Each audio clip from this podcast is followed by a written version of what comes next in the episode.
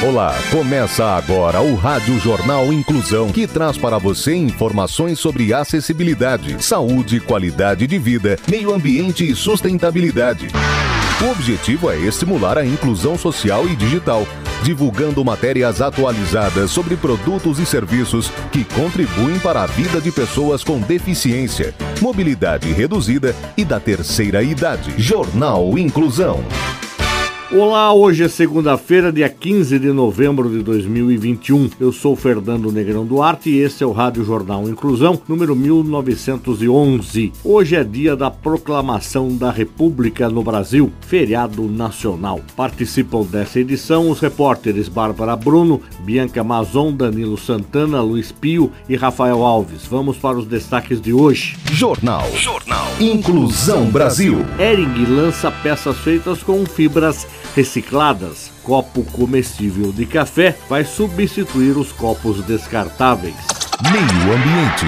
Reflorestamento de São Paulo equivale a 10% de área para neutralidade de emissões no Brasil. A repórter Bianca Mazon tem os detalhes. O programa Refloresta SP, anunciado na COP26 pelo governo de São Paulo, prevê a restauração de 10% de toda a área prevista no país para atingir a neutralidade de emissões de gases de efeito estufa. O estudo promovido pela Fundação SOS Mata Atlântica, pelo Imaflora e pelo Observatório do Clima mostra que as metas de redução de emissões de gases estufa são viáveis mediante a restauração de 15 milhões de hectares de florestas, observando-se que a iniciativa paulista mira 1,5 milhão de hectares. O estudo aponta caminhos que devem ser priorizados, em especial o combate ao desmatamento e a adoção de técnicas de agricultura e pecuária de baixo carbono, com a recuperação de pastagens de solos degradados, além da restauração florestal e criação de áreas protegidas. As sugestões estão contempladas no Refloresta SP, que complementa o programa Agrolegal com foco especialmente em áreas que não são de restauração obrigatória e não são usadas em atividades econômicas, como as pastagens de baixa capacidade agrícola. O levantamento da SOS Mata Atlântica também aponta iniciativas que devem ser priorizadas em todos os setores de emissão, como o uso de combustíveis renováveis no transporte público metropolitano e o tratamento de esgoto e lixo nas cidades, incluindo o aproveitamento do metano para a geração de energia. Sustentabilidade. Ering lança peças feitas com fibras recicladas. O repórter Danilo Santana é quem tem as informações. A Ering lança a coleção Reuse, feita em parceria com o Movimento de Educação Ambiental Menos um Lixo. As duas marcas se unem para mostrar um caminho mais sustentável para os consumidores e convida a todos a se reinventarem na hora de se vestir, com atitudes mais conscientes. A linha Reuse traz peças de malha de fibras recicladas, que é uma iniciativa de um projeto de economia circular que utiliza as aparas e resíduos têxteis da malha da Ering como parte da matéria-prima do fio. Na compra de uma peça da coleção mais R$ 29,99, o consumidor também leva para casa o copinho Menos um Lixo, retrátil, reutilizável, compacto e pensado para estar presente em todos os momentos. As cores utilizadas nas malhas da coleção têm atributo sustentável. As variantes Off-White possuem amaciante biodegradável com bases de óleos de resíduos de sementes e cascas de arroz. Para as variantes coloridas, é utilizado um processo de tingimento sustentável à base de corantes naturais que, quando comparado a um tingimento convencional, consome 36% menos água, 40% menos energia elétrica, 44% menos tempo de processo e 84% menos produtos químicos. O copinho, feito de silicone, foi idealizado para gerar o menor impacto possível não apenas para a redução na geração de copos plásticos descartáveis e outras embalagens, mas porque faz as pessoas repensarem seus hábitos de consumo. Você está ouvindo o Jornal Inclusão Brasil. Ação Social. Simples ações aproximam pessoas e transformam o mundo para melhor com respeito às diferenças. Contribua para o fortalecimento das entidades sociais que atuam na área das pessoas com deficiência. Seja solidário e faça a sua parte. Inclusão. Metrô recebe exposição Pessoas com Diferentes Sonhos a repórter Bárbara Bruno nos conta mais sobre essa história. Em São Paulo, até 9 de dezembro, as estações República, Paraíso e Santa Cruz recebem a exposição Pessoas com Diferentes Sonhos. A mostra faz parte do calendário de ações de utilidade pública do Metrô Social, em parceria com a ACD, Associação de Assistência à Criança Deficiente. Pessoas com diferentes sonhos têm como objetivo chamar a atenção da sociedade para a causa da pessoa com deficiência e a importância da inclusão social. O conceito da exposição é mostrar que ninguém pode ser definido apenas por sua deficiência. Todos têm sonhos e capacidades para conquistá-los. A mostra traz esse conceito a partir das histórias de vida de pacientes da ACD. São pessoas de diversas idades e com diferentes ambições na vida, mas todas têm algo em comum: a vontade de ir em busca dos seus sonhos. Na exposição, o público terá acesso a vídeos com depoimento dos pacientes e também poderá ter mais informações sobre a patologia de cada um deles: paralisia cerebral, poliomielite,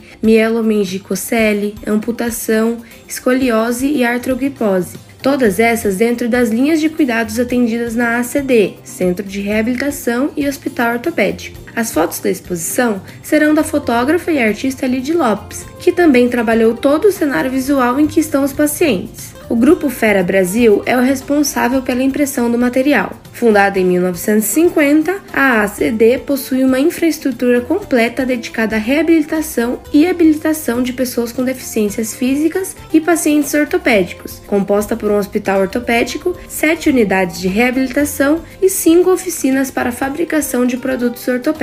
Saúde.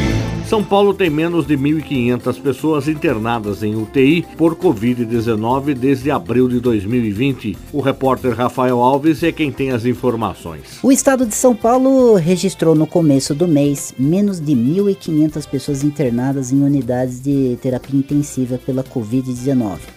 São 1.463 pacientes nesse tipo de leito. Os números são os menores desde abril de 2020, início da pandemia. Hoje, o total é de 3.160 hospitalizados pela doença, somando outros 1.697 pacientes em leitos de enfermaria.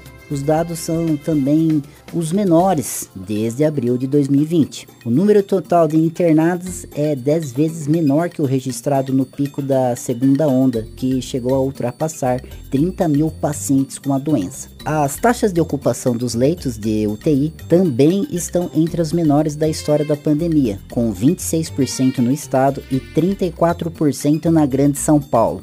O detalhamento dos dados da pandemia está disponível no site sãopaulo.sp.gov.br barra coronavírus. Sustentabilidade. Copo comestível de café vai substituir o copo descartável. O repórter Luiz Pio tem os detalhes. Beber um cafezinho e após o último gole saborear o próprio copo. Esta é a proposta da startup australiana Good Edge, responsável por desenvolver copos comestíveis. O produto é feito de aveia, grãos e outros ingredientes naturais. O negócio surgiu como uma alternativa de redução à produção de lixo gerado pelos copos descartáveis de café. A ideia foi de duas amigas que se uniram nessa empreitada após mais de uma década de experiência profissional em embalagem e processamento de alimentos. Foram necessários 18 meses de desenvolvimento para chegar ao copo à base de biscoito. O mais difícil, segundo elas, foi garantir que o copo comestível resistisse a líquidos quentes. Com apoio de financiamento coletivo, as ideias e pesquisas saíram do papel. O copo pode manter sua forma por várias horas e é projetado para suportar uma bebida quente por até 45 minutos sem perder a crocância. Além disso, o copinho é livre de sabores artificiais ou conservantes e produzido 100% com ingredientes livres de origem animal. Apesar de pensado para ser consumido, o copo se quebrará naturalmente se for descartado. O copo Goodyear ganhou o primeiro lugar no programa Hat Accelerator do Taronga Azul, que apoia a inovação destinada a enfrentar os desafios ambientais urgentes.